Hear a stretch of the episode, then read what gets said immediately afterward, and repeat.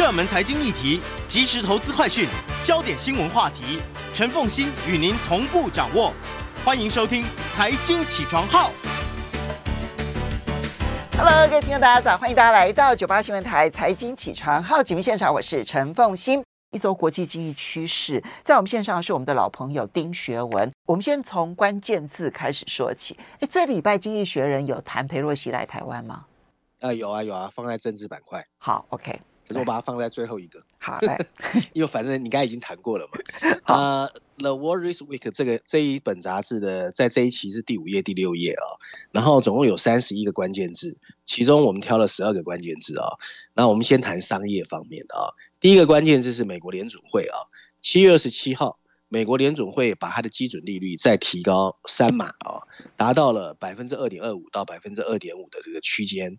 据说啊，世界各地的央行对通货膨胀急剧上升的威胁啊，因为反应过慢啊，迫使他们现在只能采取更激进的货币紧缩政策。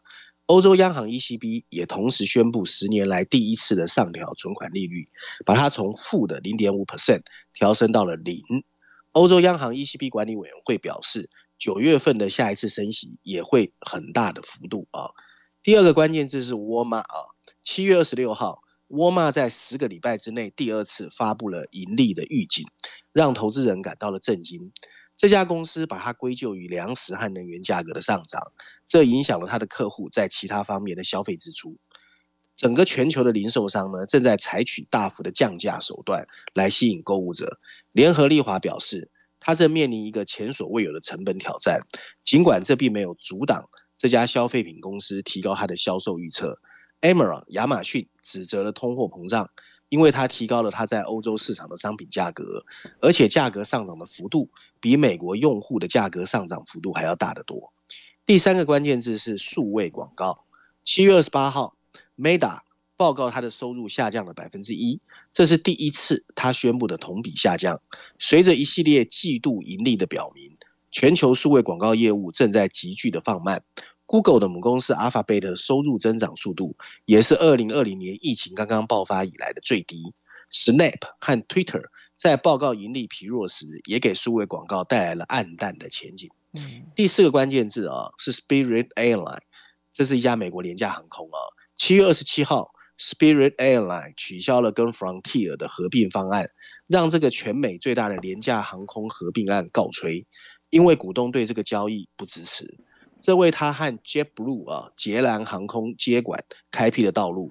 就在一天后的七月二十八号，JetBlue 和所谓的 Spirit Airline 达成了一致，JetBlue 决定收购 Spirit，交易股价为三十八亿美元，就此终结了先前他跟 Frontier 因为合并交易产生的三角争端。他们的合并会创造美国第五大航空公司。第五个第五个关键字啊，Credit Suisse 瑞信银行，七月二十八号。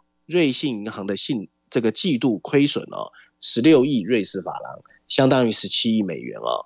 跟许多竞争对手不一样的是哦，这家瑞士银行的交易收入急剧下降，它的投资银行业务出现了亏损。该公司宣布啊，它原来的 CEO Thomas Gottstein 辞职，由新的 CEO 叫 Ulrich Körner 接替啊。那 Körner 会他对他的业务进行一个战略的审查，这是一年来的第二次。Corner 因为削减成本，有个外号叫啊 Corner's 刀啊。近年来，Credit Suisse 因为一系列的丑闻登上头条，例如跟 Archegos 的接触、破产的家族办公室以及对员工的监视。第六个关键字阿里巴巴啊，七月二十六号，阿里巴巴发布公告，董事会授权阿里巴巴向港交所提出申请，会新增香港为双重主要上市地，另一个地方是 NYSE。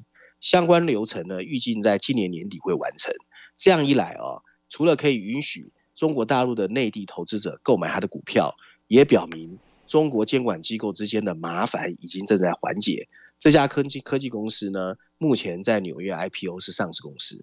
第七个关键字，英特尔啊，七月二十五号，英特尔和联发科宣布建立策略合作伙伴关系，利用英特尔的晶圆代工服务啊。的先进制程制造晶片，英特尔表示，这个协议会使联发科多一个在美国和欧洲拥有充沛产能的代工新伙伴，打造更平衡而且具韧性的供应链。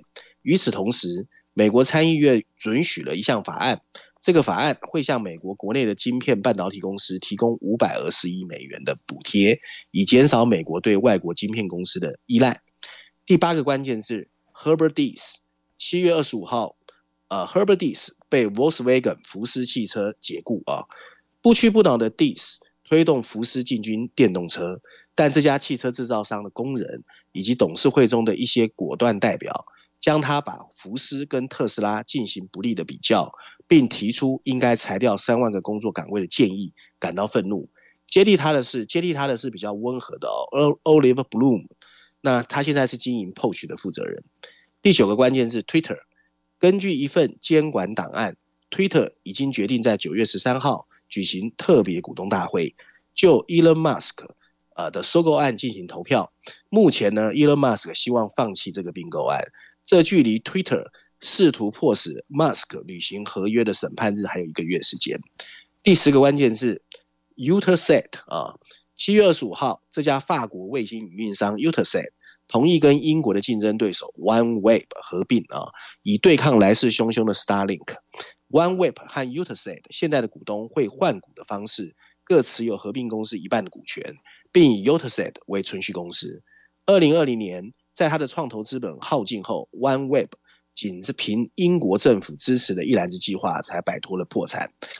英国和法国政府会在新的公司里面各有一席董事的席位。第十一个关键字，BlackRock 啊，两年前，BlackRock 是推动绿色投资的先锋，在今年的投票季，他却只支持了百分之二十四环境和社会问题的股东提案。这家资产公司在五月份的警告说，可能会支持更少的提案，因为这些提案过于规范，他们面临了保守投资人的报复。以西维吉尼亚州为首的美国十五个州已经联合起来，对那些切断化石燃料行业投资的公司进行削减。第十二个关键字：台湾啊，美国众议院院长裴洛西的的计划于八月份访问台湾，让国际关系再次陷入紧张。这一次访问还没有得到证实，不过拜登说，美国军方领导人认为。现在不是一个好的主意啊！中国表示，如果成行，美国必须承担一切的后果。嗯，好，这里面呢有一个就是呃，法国的这个 Eutelsat 去并 OneWeb，他们是做什么的？我我不是我没有哎，我还真没听过这个消息。呃，那就是最近台湾有在讲低轨卫星，你知道？哦，Starlink 是那个也是 Elon Musk，对对对，他不就是 X Space 吗？那 Starlink 就是我布了很多低轨卫星，哦，所以我在全世界偏远的地方也可以上网。所以这个算得上是欧洲公司对于这个低轨卫星这一块市场开始积极要去抢占市占率的一个努力了吗？没错，没错。那这两家公司，一家属于英国的，一家属于法国的。我们稍微休息一下，马上回来节目现场。欢迎大家回到九八新闻台财经起床号节目现场，我是陈凤欣。在我们线上是我们的老朋友丁学文，也非常欢迎 YouTube 的朋友们一起来收看直播。好，学文这一期的《经济学人》，我看到他写的是夏季双周特报哈，特特别专刊，双周刊，双周刊。过去他他们圣诞节有双周刊哈，但是夏季有双周刊吗？对的，其实这是绝无仅有啊，历史上第一次的夏季双周刊哦。那所以说，我还开玩笑跟凤欣说，可能是那个天气太热，热到了那个也那个经济学都觉得他们要休息一个礼拜哦。所以下一下一周是没有。出经济学人的这一次是 double issue 啊，那这期的经济学人也很特别，他在封面设计上就把这件事说出来哦，所以他设计了一个非常很有趣的封面设计。那你会看到在海水蓝的封底前啊，他放上了一只让人透清凉的红、橙、黄三色的冰棒。最有趣的是右上角有一个被咬了一口的齿痕，可是你仔细看哦，那个黄色的齿痕其实是一个。躺在那里读书的黄色人影。那补充文字就说的是他们第一次推出的 Summer Issue。那总编辑有一有一段话，我先稍微跟大家讲一下这个夏季双周刊的定义，然后我们再回来讲我自己认为的封面故事哦。封面故事其实谈的是全球外交政策啊。嗯那一直以来，经济学人只有在耶诞节，确实像凤馨说的，才会出双周刊。今年呢，经济学人决定在年的中间推出这个补充文稿。除了惯常的对全球新闻事件的分析之外，它附上了一份哦，长达六十四页的《一八四三 Magazine》。这是过去啊，只会在它的网络版和应用程序 APP 中刊载的。这次他把它直接印刷在纸板里面哦，所以你会在《夏季双周刊》这本杂志里面看到一些不一样的视觉效果，还有各个主题一种不同的叙述方式。故事涵盖很多元而且广泛啊，里面包含了穆罕默德·沙尔曼 （MBS） 啊，沙漠中的暴君。那谈的当然就是沙乌地阿拉伯现在的王储嘛，大家可能都知道这个人哦。他从孤独的孩童时期，为什么变成今天这一个绝对的专制政权的掌权者？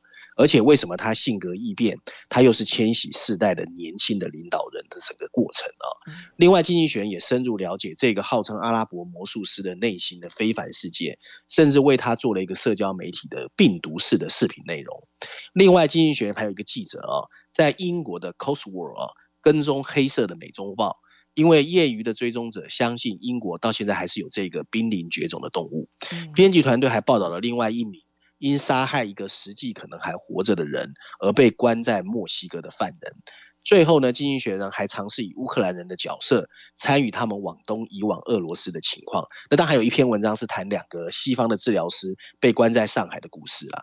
那但是写的方式哦，比较是以叙述性说故事的方式。那大家如果说热的受不了哦，在冷气房可以看一看这个夏季中周刊啊，顺便吃个冰棒好了，对。对，然后呢，我我会觉得，虽然这一期没有封面故事啊，可你仔细去看它的内容还是蛮多的。那其中呢，在序论第一篇的外交政策，我觉得是跟夏季双周刊的第一篇文章是互相呼应的。文章提到啊，一九九一年苏联解体后的大约十五年时间里，西方的外交政策一直建立在一个坚实的基础上运行。当时的自由价值观呢，包括民主、开放市场、人权和法治，刚刚战胜了共产主义。作为第一个也是唯一一个全球的超级大国，美国当然有能力把这个道德标准强加在全球的恐怖分子和暴君身上。再难以接受的爱，这个时候也变得师出有名。因为历史表明，西方的价值观曾经是这个世界和平、繁荣和进步最无可争议的一个方程式。可是，再过十五年，西方的外交政策开始显得乱七八糟。想知道为什么啊？其实你看看沙乌地阿拉伯王储穆罕默德·沙尔曼，经济学的夏季双周刊的第一篇文章，你就会了解那为什么呃全球的外交政策会变得这么混乱，而外交西方外交政策中的价值观、权力和历史这三大命运支柱又是怎么受到侵蚀的？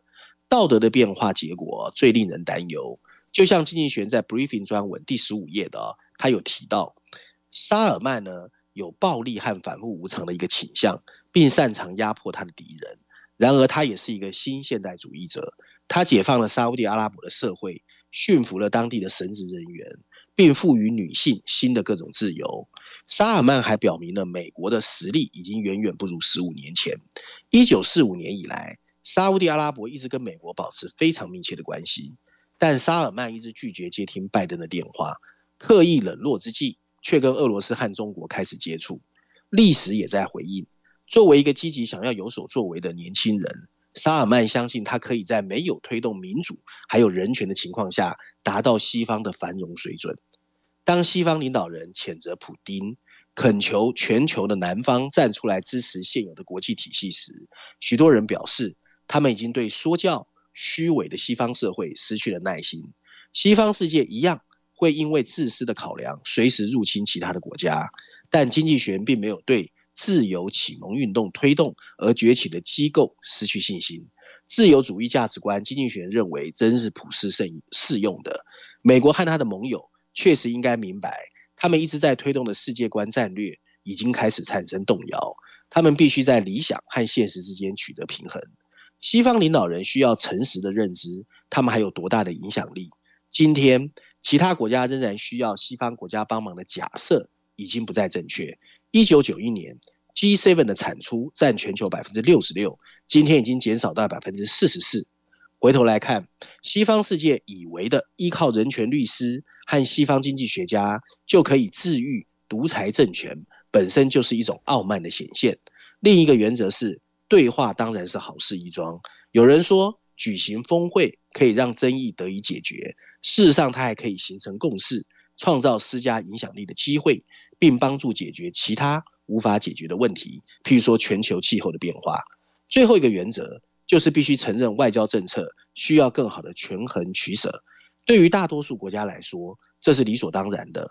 但西方世界总是认为它可以拥有一切，这类权衡不一定是密室交易。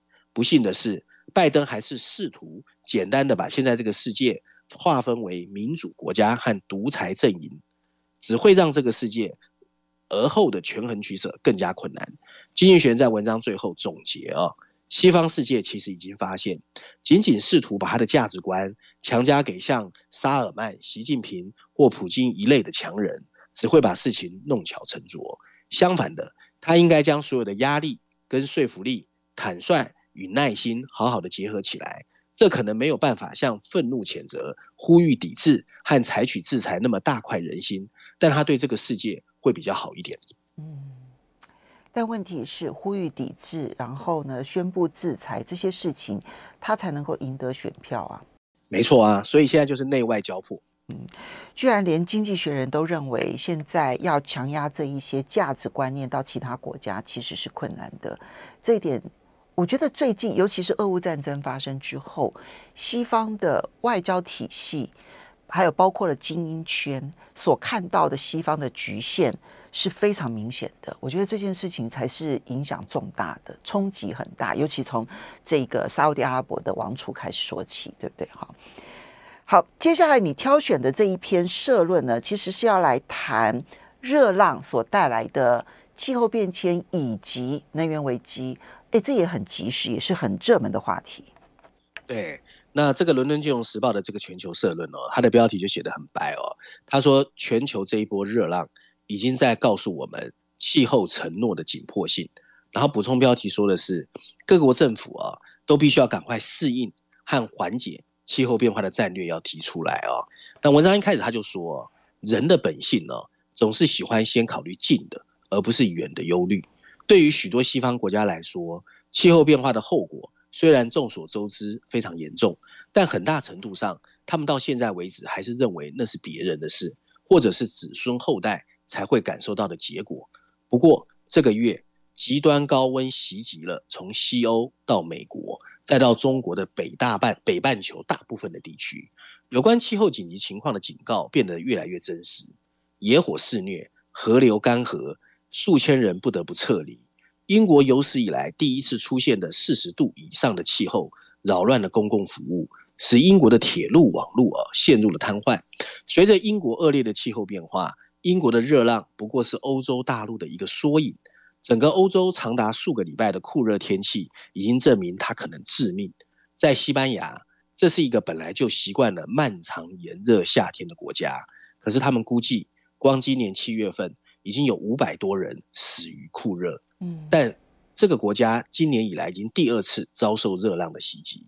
今年的夏天天气并不反常，气象学家早就准确的进行了预测。气候模型告诉我们，如果不采取行动，这些热浪会变得更加的频繁和强烈。今年经历的温度不再视为异常，这意味着异常天气会更加炎热，冬季干燥，夏季热浪。和森林火灾的恶性循环会加剧，即使各国坚持曾经的温室气体的排放承诺，也已经没有用。这意味着各国必须适应，而不仅仅是缓解气候变化。这需要从被动的应急措施转向先发制人的规划，但仍然有一些简单的步骤应该先做。例如，西班牙官员正在研究要不要像风暴一样对热浪进行命名和排序，以提高公众对应热浪该有的认识。其他步骤在逻辑上更为复杂。世界上有七个都市哦，是在热点地区，其中包括了希腊的雅典。雅典为了应付层出不穷的山林野火，已经成立了一个危机小组，并向欧盟各国提出了救援的呼吁。但即使是历史上温和的国家，也需要采取行动。在英国，需要对基础设施和建筑物进行大规模的改造，它才能够适应新的极端气候。这需要时间跟金钱。这与不做好准备的成本相对应。根据大西洋理事会的一个报告，到二零三零年，由于高温压力会导致工人的生产力下降，光是美国一年就要损失两千亿美元。适应气候变化不意味放弃减排的努力，但令人遗憾的是，去年 COP26 的势头已经消散，很少有国家像他们当时承诺那样去制定二零三零年的增强目标。我们要稍微休息一下。马上回来节目现场了，欢迎大家回到九八新闻台财经起床号节目现场，我是陈凤欣，在我们线上是我们的老朋友丁学文，也非常欢迎 YouTube 的朋友们一起来收看直播。好，刚刚伦敦金融时报这篇社论呢，它其实要告诉大家的，我觉得是两件事。除了我们大家很熟悉，就是说热浪啊，其实对于我们其实要去好好的去处理气候变迁，真的很迫迫在眉梢了。可是我觉得它通篇最重要的重点是告诉大家，对不起，一切。也都已经变了，所以呢，就算要，就算我们投资很多很多，然后以后气候变迁可以控制得下来，可是现在它就是已经来了，我们就是必须要做好所有调试的准备。所以他在诉求的是做调试这件事情，其实是迫更加的迫在眉睫。对的。你譬如说，去年 COP26 很多国家哦都信誓旦旦宣布哦要开始走脱碳，不过你看到美国的拜登承诺的美国气候革命早就已经停止。那距离埃及哦主办下一次的这个缔约方会议哦只剩下四个月，会议会在美国中期选举的背景下举行，预计那个时候呢，因为通货膨胀或者是呃经济衰退的危机会恶化，所以俄罗斯很可能会继续对乌克兰发动战争。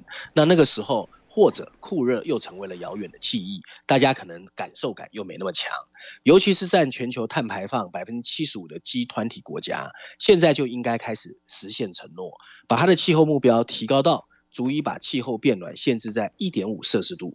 在这一点上，气候变化是无法避免的，天气会变得更极端，但我们可以控制事态恶化的程度。嗯。所以去年的 COP26 就呃联合国气候变迁大会，当时觉得好重要，可是还不到一年的时间，现在全世界已经淡忘了。所以长期努力现在停摆，但至少短期的调试要赶快做好。好，接下来我们再来看到的是，你挑选了《经济学人》的一篇文章来谈经济会不会衰退吗？还是经济衰退只剩下一线希望了？不，呃，阻止经济衰退只剩一线希望了。不会不会不会，这个经济学人这一次总算拿了一些好消息出来啊，所以他才搞搞一个这个夏季双周刊。这一次呢，这个其实不是一篇文章，是两篇文章。就经济学人在序论第三篇，还有财经板块第一篇，两篇文章来告诉我们，虽然说现在全世界很悲观，然后也觉得经济衰退一定会来，但是其实经济学人觉得情况还没有到无可挽救的余地啊，所以他觉得还有一线希望啊。那我们来看看，我把两篇文章稍微 combine 跟大家分享啊。那文章一开始告诉我们啊，在现在这个世界，敢预测全球经济即将衰退，通常意味着你胆子要很大。不过今天，因为全球非常的悲观，情况已经截然不同。敢大声呼吁全球经济不会衰退的人，胆子才大。不过经济学人今天要做这一次胆子大的人啊，确实，美国联总会当仁不让，开始全面紧缩货币政策。三月份以来，已经把利率提高了九码，普遍相信联准会在年底之前还会升息一个百分点。由于来自俄罗斯的天然气减少，欧洲已经陷入了能源危机的短缺。